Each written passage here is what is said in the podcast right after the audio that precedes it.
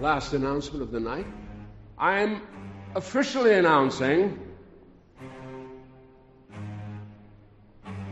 I'm back.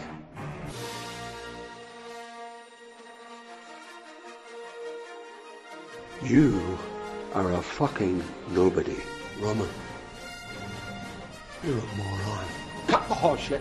Know your role. Yep. Ladies and gentlemen, the first fucking thing my son's ever done right in his life. Is it whiskey time? Shut the fuck up, please. Here's to us. My lawyer used to work for the Justice Department. Who's your lawyer? Mr. fucking Magoo? If your hands are clean, it's only because your whorehouse also does manicures. Happy Christmas, you clock-watching fucks. Romulus, when you laugh, please do it at the same volume as everyone else. We didn't get you from a hyena farm. Thanks, Bob. I love you. But you are not. Serious people. That's about as choreographed as a dog getting fucked on roller skates. Yeah, have you heard of dick pics, Dad? Well, we do publish a number of popular newspapers, so yes, son. Uh, we probably invented the fucking words. I think this is it. Logan, have you thought about the possibility that your children are actually scared of you? Oh, fuck off. Why don't you pipe down till you come and tell me I've got a grandson coming? Hmm? Or are you shooting blanks? Play it smart today, you won't look a cunt tomorrow. Would you like to hear my favorite passage from Shakespeare? Take the fucking money. It's war! Fuck off! Já viu? Oi, gente. Fabiano Liporoni aqui com a edição número 12 da terceira temporada de Já Ouviu, o seu podcast preferido. E é uma edição super especial porque é, eu fiz uma entrevista com a família Adams. Olha só, os meus preferidos do terror super indie dos Estados Unidos.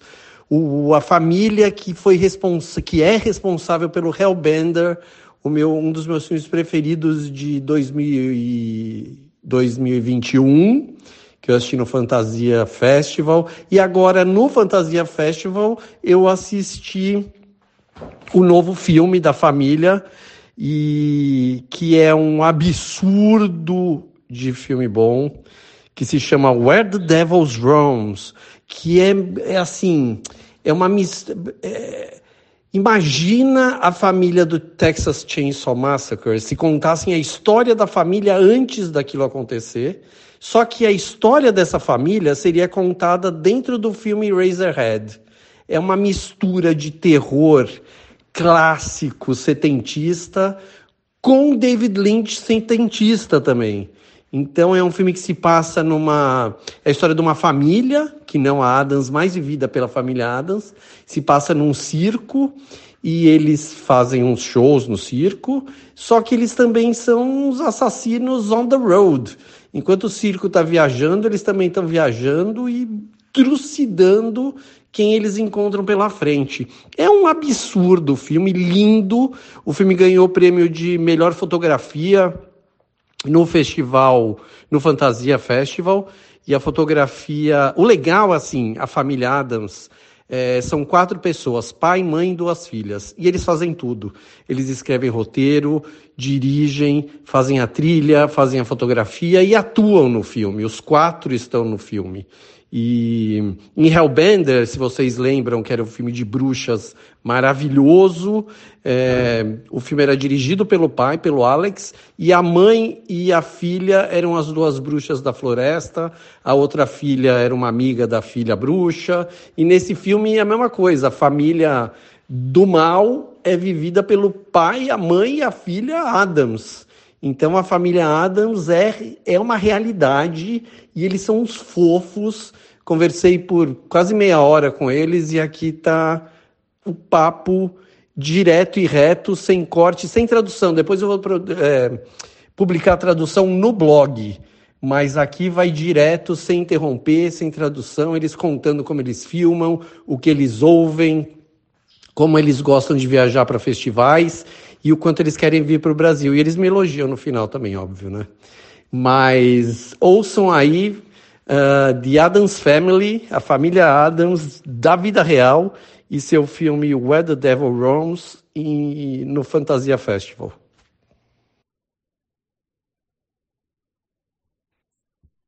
Hi guys, it's an honor to talk to you. Oh, honor to talk to you. Thanks for inviting us today. I'm I'm I'm in São Paulo, Brazil, all across the globe. Oh wow! Yeah, and I've been a great fan fan of yours since uh, the early films, but I've been trying to talk to you uh, since Fantasia 2021 when I saw Hellbender and my mind blew up. Oh. and I'd like to tell you that when I when I wrote my review of real of uh, Hellbender here in Brazil, uh, it's the number one review from my blog. I have a blog for for 20 years oh. writing about cinema and series, and Hellbender is the number one review ever in the history of the blog. Oh. Well, fantastic. Yeah, and uh, and I made a, a video. I do vi- TikTok videos on the films. I do 60 seconds or less videos about films. And the Hellbender video is one of the I have like two million views on the film on the oh my god! Yeah. And, oh, uh, check it out. Oh my god yeah it took a long it took a long to to for the film to be released on Shudder and everybody was where's the film? I want to see the film I want to see the film. And after it was released it was also a, um, a huge success everybody talking about the film. And I say that it's the one of my top three witches films oh, uh, thank you and everybody agrees with me. It's uh, like a very sick film on the worst of the best things of the film of the. Obrigado. Yeah. and and I watched your new film last night, and I'm still um, on the uh, vibe of the film. And, oh, great! And f- the first thing I want to tell you is that um, for me, it's it's uh, I can't can't stop thinking about it. It's almost like if it was a a, a prequel for the Texas Chain, Chainsaw Massacre family. if it was uh, uh, the Eraserhead film of a prequel of Texas Chainsaw Massacre. Oh my god! Wow! Like just I I'm hugging you. Oh my God! Don't do that. I love you, Adams family. and well, please tell me how did it come up? Did you guys come up with a film? How it became such a huge film for you guys? Because uh, I don't know how many people on the cast, but per, uh, actors on the cast, but please tell me. Yeah, well, this idea was kind of born from a nightmare I would I used to have all the time. Wow. Uh, it was after I watched season four freak show of American Horror Story with that clown, the antagonist yeah. clown. So scary. Um, but to get over my nightmare, I would try to think about maybe the clown isn't such a bad guy. Maybe he's got a you know. And that brought up like a really good idea about, you know, maybe we should make a story about a family on the carnival carnival circuit that is bad, but also we love them for some reason. And uh, here it is. And we knew we wanted it to take place in the 1930s because it just has such a, a grit and it looks amazing. Yeah. And to bring that to life, I think we really wanted to, you know, incorporate a lot of people especially from our community. And also after Hellbender, a lot of people were reaching out to us like, hey, you know, we, we want to be in your film. And those were the people that we wanted to be in our film. Yeah, it was very lucky because as after Hellbender, a lot of people reach out to us and uh, we're known in our town, our movies. And a lot of people say, could I be in your movie? Could I be in your movie? And um, we, being on the festival circuit, were really falling in love with body horror. We were watching all these other movies and how the artistry of violence. And we were like, we wanted to try a little bit of artistry of violence. And conveniently enough, we have all these people in our town saying, Could we be in your movie? And so we said, Yeah, can we kill you? And they said yes. And we are like, Great. Yes, please. we just started. A lot of the people that were killing in the movie are people just that we just know from the grocery store. That's brilliant. And um, I have a um, um, a phrase from the film uh, that says, "Let me." Um, there's a special place in hell for thieves, and I run it. I think it's um, uh, maybe summons the the the family in the film, and it's brilliant. It's exactly like this. Maybe they're they're evil, but we love them, and Yeah. it- it's a very brain twist that um, I w- I- I'd like you to tell me because uh, it's not so easy to like a family like them, but uh, you made it easy. It's not, yeah, wow. yeah. It's it's not like um, oh they're evil. They're not like the family from Texas Chainsaw Massacre um, because we we hate them from the get go. But we love that family, and I, I was rooting for the the family, you know and I was and I was expecting the next the next kill and the next victim and and wow, thank you for all of that. Oh, that's so wonderful. It's very important to Toby. I'll, I'll speak for Toby, but then uh, she loves balancing suffering or violence with something beautiful. And Yeah, you know, we love complex characters, and so that was our goal, and that we succeeded. I can't tell you how much that means to us. We do we want do want people to love these characters, but we also want them to recognize there is something malignant about them. Perhaps there there's a reason. They all have their traumas. Absolutely. Um, Sevens from the war, um, Eve's growing up in this murderous family, um, Maggie's from a brutal, abusive childhood.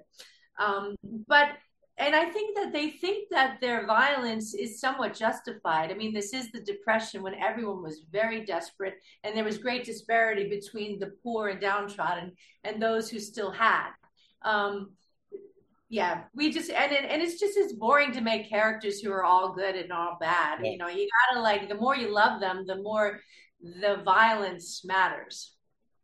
And and it's really great to see uh, um, the mother taking care of the family, as well as as long as she's uh, looking for the next victim, she's she's looking for uh, uh, her outfit and uh, if they they're gonna sleep on a with a roof uh, with a roof over their heads and everything and that's something I wrote about Hellbender. Uh, the the one thing I I love about Hellbender is um, the complexity of the characters and how they're not good or evil. They are they are, they have a range. And ex- I, I agree with you 100% um, there's a lack of characters like this in the the cinema today and and, and we can see with Barbie and Oppenheimer it's it's uh, two two two uh, very distinct movies from uh, very distinct characters uh, in the uh, most separate ways of the sphere of the the the characters. And your film you have all of this in the same in the same family with the same environment and people like them and and i i love when everybody's oh your show is great everybody's talking about your show and come on man it's it's brilliant it's brilliant well, thank you. We love humanity. Like we love just talking about humanity, not not the pure evil and not the pure good. Yeah. All all everything in between is what's fascinating. That's brilliant. And tell me something. How how do you uh, get the money to film? Because here in Brazil, uh, we don't have a lot of money for culture at all uh, since the beginning of times, and we're still struggling to to make films and and everything. And how do you, as a as a family, as a a, a group of people that make those uh, I'm gonna call bizarre films, but in a in the best possible uh, as a best possible compliment. How do you get the money to make those films? we don't need a lot of money to make our films and so we just in fact sometimes I feel like the less money we have, the better our films are. Uh, okay. because then we just are really focused on the story, what we have around us. We the more we have, I think we'll lose sight of. Don't need a lot of money, and we um we have since we wear most of the hats, uh, and we like to work hard. We just don't need math.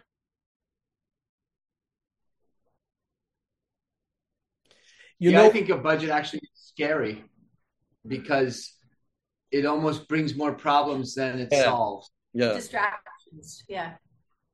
And When we the- never look at perfect movies either. We're never like making beautiful, perfect sets or anything. It always is kind of more grungy and dirty, is a lot of our aesthetic.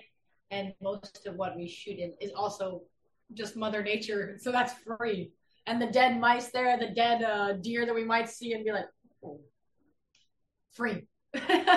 No, that's brilliant. Um, and uh, in Hellbender, and I was very um, appalled about the the the mm, the uh, the visuals and where you were shooting and how it it became uh, almost like a, a a character in its in itself.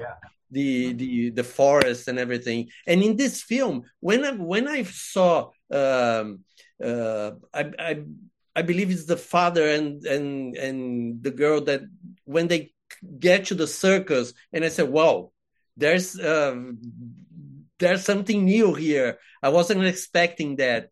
It's it's a uh, it was a, a, a good surprise for me because I was uh, not expecting a new Hellbender, not at all. But I was I, I wasn't sure what what I wasn't expecting, and uh, the expectation uh, was high, but your film is higher than than what I really Oh my god. Okay. Thank you. Great. great Great. great. And um, you said about the the clown in your nightmare, and and uh, on the on the stage, there's the clown on the stage. Is that the clown from your nightmare? It, you know what? It, it's very, very close to that. Yeah. I mean, you, you painted that clown. What inspired you? Actually, yeah, I painted that clown. That was one of the first sets that we built, and I painted that clown. And I was, I was very interested actually in the misfits face, Ah, okay. you know. And it's like just like taking that punk rock icon and changing it and putting it into the 1930s. I thought, oh, that's really fun. Yeah, because it's not it's not something that I I can um, straight relate to the 1930s. But as the movie progressed, I uh, it makes sense. You know, it, it it's not um, uh, something that that tells me, oh, that's something uh, uh, like a um, uh, poetical license. You know, it Yes. Oh, we gave ourselves poetic license because you know we wanted to use characters that are like carny characters. Like there's a girl in the film filled with tattoos, but Uh-huh. a lot of them are modern tattoos, yeah, the modern things. But we feel the horror crowd enjoys that, like that in poetic license, because Yeah. in a sense it brings the modern audience to the place where this movie is about, and it allows them to be like, oh, I, I, they're not distant, they're not yeah, something don't understand. There's something that they do understand. And that image that you're talking about was was painted with spray paint.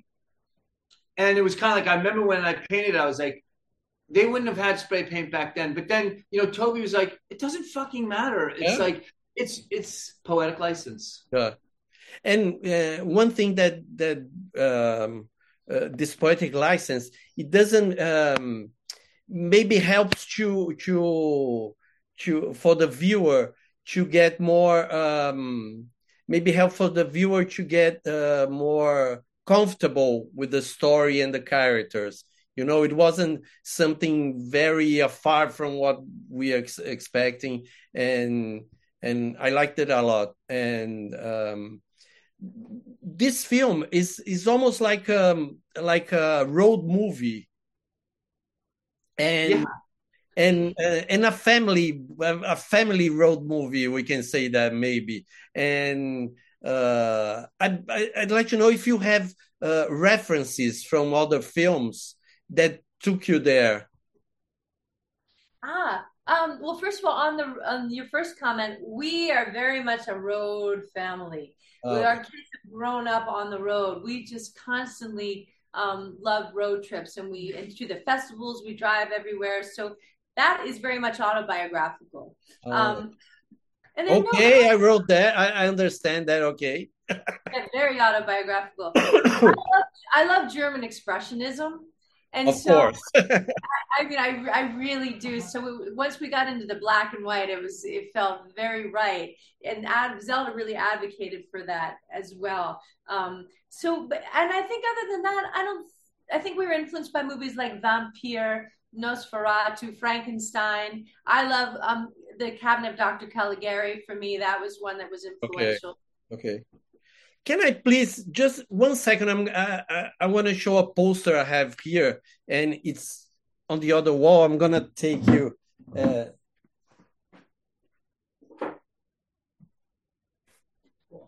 Great. Ah. Yes. Ah, there we go. Wow. kind of like Nosferatu as well. And Amazing. Love. Oh my god. and I, I want you. Uh, I wanted you to tell me about the songs on the films. On, on Hellbender, you had a the the mother and daughter had a band, and now you sing the whole film. And how is music with you guys? And by the way, the soundtrack of the film is brilliant. And please do tell me uh, about music. Is is the one more question I have? Well, with Hellbender, we were very free with our music style. So we could have a ballad, like something very mellow, but then we could have an industrial grunge song. And that was a, a lot of fun. But when we set out with this movie, we knew that we really wanted it to have a very visually a very specific tone. And we felt that we wanted the music to also have a specific tone. So we wrote songs that I I call it heavy stoner rock okay. because we felt that that vibe with the way these three sing over that type of music would fit perfectly with the imagery that we were trying to do and we loved putting this soundtrack together this was a real joy but i think we wanted to have a specific sound Yeah, yeah, and you do. And what kind of music do you listen at home and on on the road trips? all of it. Lots of rock and roll, all kinds of rock, honestly, metal, punk, everything. Good mix. It's interesting, you know, John and Toby raised Lulu and me on like punk and metal and rock and roll music.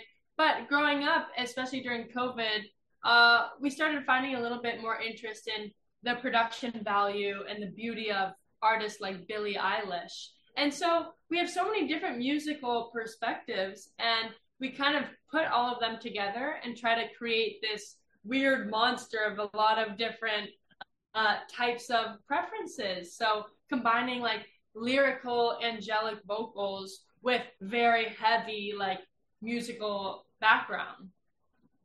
Yeah, we can see that in the movie, and maybe Thank you. this could be a maybe this could be a, a, a an idea for the next one, uh, something like a Frankenstein music guy, but I don't know. yeah we we you know what you can't take the music out of our filmmaking like the two of them are just they're Oh, yeah. attached they're not two hands they're they're really one the music and the and the stories are just they can't be taken apart Yeah, yeah. Yeah. Well, thank you very much. I love you guys. You you you should know that you have a a, a huge uh, following. Uh, how do I say that? Loving fans here in Brazil, mostly mostly because of me. Well, we would- rock. we would love to come to brazil for a festival no matter how big or small because this is what we love this right now is what we love and let me tell you, there's a few uh, uh, a general festival here in Brazil. It's called Fantaspoa. It's in the south of Brazil, and I've already talked to them about you guys like since 21, and maybe we can manage to bring you here next year. We're We dying we would to love go it. there. We were would love it. just telling someone last night that we really want to go there. So obrigado, Fabiano. Thank you. No, thank you guys. went Brasilia in the in the middle. Oh which I yeah, loved. yeah, yeah. There are many Beautiful, places you should beautiful. go. I Yeah. love. Yeah, we Oh, can't wait. man. Okay. We eat all the about every day. Yeah, yeah. And pão de queijo. Oh my god. Oh, oh, oh. I can take you. I, I can take you places to eat and drink and listen to good music and. Sold. Well, Please. hopefully we'll meet you in person. Yeah. Oh yeah, yeah, yeah. Yeah. Be Let's ready. stay in touch. Thank you very much. Please, let's stay in touch. Thank you very much. Thank you so much. Thank- Bye bye. Yes. Thanks, thank you. Fabiano. Thank you. Bye. Bye. Bye. Last announcement of the night. I'm officially announcing I'm back.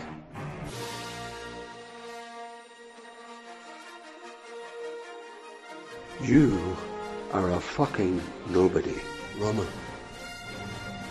You're a moron. Cut the horseshit. Know your role. Yep. Ladies and gentlemen, the first fucking thing my son's ever done right in his life. Is it whiskey time? Shut the fuck up. Prince. Here's to us. My lawyer used to work for the Justice Department. Who's your lawyer? Mr. fucking Magoo? If your hands are clean, it's only because your whorehouse also does manicures. Happy Christmas, you clock-watching fucks. Romulus, when you laugh, please do it at the same volume as everyone else. We didn't get you from a hyena farm. Thanks, Pop.